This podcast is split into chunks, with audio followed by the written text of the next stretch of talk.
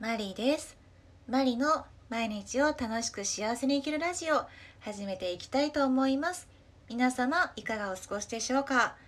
えー、今日は気持ちが落ち込むことについて話していきたいと思います、えー、皆さん落ち込むことってありますよね、えー、毎日明るく元気でいなきゃって、え思うこともえー、私もありましたけれども毎日そうだと気持ちが悪いですよね。なんかあの人常に元気だけどなんか落ち込むことってあるのかなみたいななんかちょっと人間っぽくない感じが私はしちゃうんですけど落ち込むことは、えー、正直あっていいと思います。えー、私もあります。え落ち込んじゃって、えもったいないのは、えなかなか、え戻ってこれないことです。え気持ちの落ち込みから浮上できない時間がすごくもったいないと私なら思います。ですが落ち込む時間というのもすごく大事でまずは、えー、自分がその起こった事実に対して、えー、本当はこうしたかったあ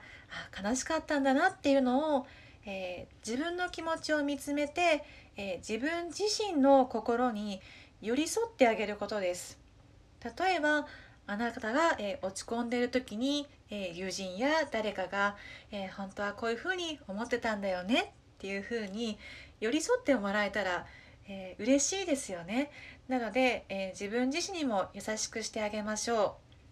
えもちろん、え迷惑がない範囲で人に迷惑がかからない範囲で、え泣いたりしてもいいとは思うんです。え涙を流すことによって浄化をすることも、えできますし、え自分自身で、えー、まあ、スイッチといいますか、えー、区切りをつけるという、えスイッチにもなります。えそうしましたら、え今度は私の場合は、え分かった、え本当はこうしたいと思ってたでも事実はこうなってしまったじゃあそれで自分はどうしたいのかなっていうふうに、え自分に問いかけるようにします。えそうしますと、えー、じゃあ次はこうしていこうかなっていうふうに、えー、アイデアが浮かんだりとかあとは、まあ、そのままでもゆるく引きずってることもあるんですけれどもそういう時には普段だったら、えー、本を読んだりとか、えお勉強用の DVD や、え何か、え見たりもするんだけれども、えなかなか気分が上がらない、えそういう時はありますので、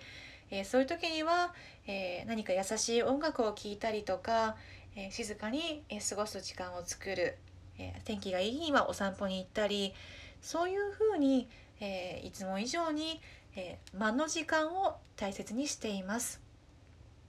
えそして、えもう一度ちょっと自分が元気な時にそれでどうしたいの？っていうふうに自分に問いかけるようにしています。落ち込む時間は、えー、あっていいと思います。まずはその感情を感じきることです。